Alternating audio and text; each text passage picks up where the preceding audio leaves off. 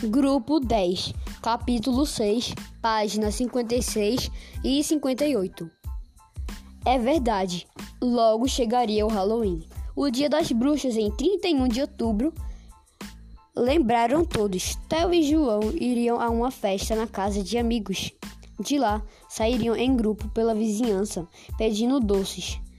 Era divertido ver as janelas e os jardins decorados de decorados com bruxinhas, vassouras e abóboras em forma de caveira, iluminadas por velas acesas.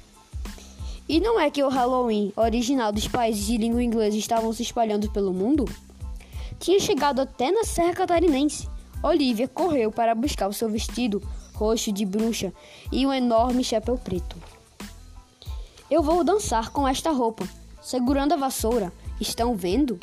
A menina girou na frente da câmera, exibindo um sorriso encantador.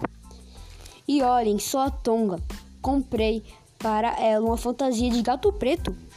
Tonga, que tinha o pelo mesclado de caramelo e branco. Não gostou nem um pouco. Não gostou nem um pouco da capinha preta que Olivia tentou amarrar no seu pescoço.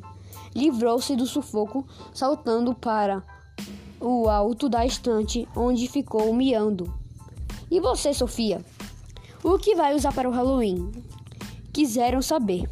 Hell, a australinha, australianinha, não tinha pensado ainda. Até porque no país dela as pessoas se vestiam do jeito que queriam todos os, todos os dias do ano. Às vezes, Sofia se sentia vontade de sair de casa com fantasia de fada.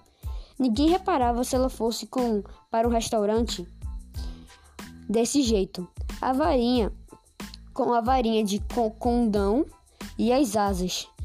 É que é que e que na mesa ao lado poderia haver alguém, criança ou adulto, tão, também exótico, usando uma borboleta na cabeça ou um chapéu de oncinha para contrastar com um casaco púrpura. Púrpura.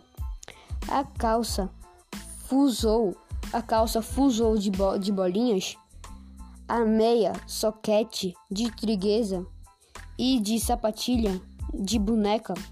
Acredite se quiser.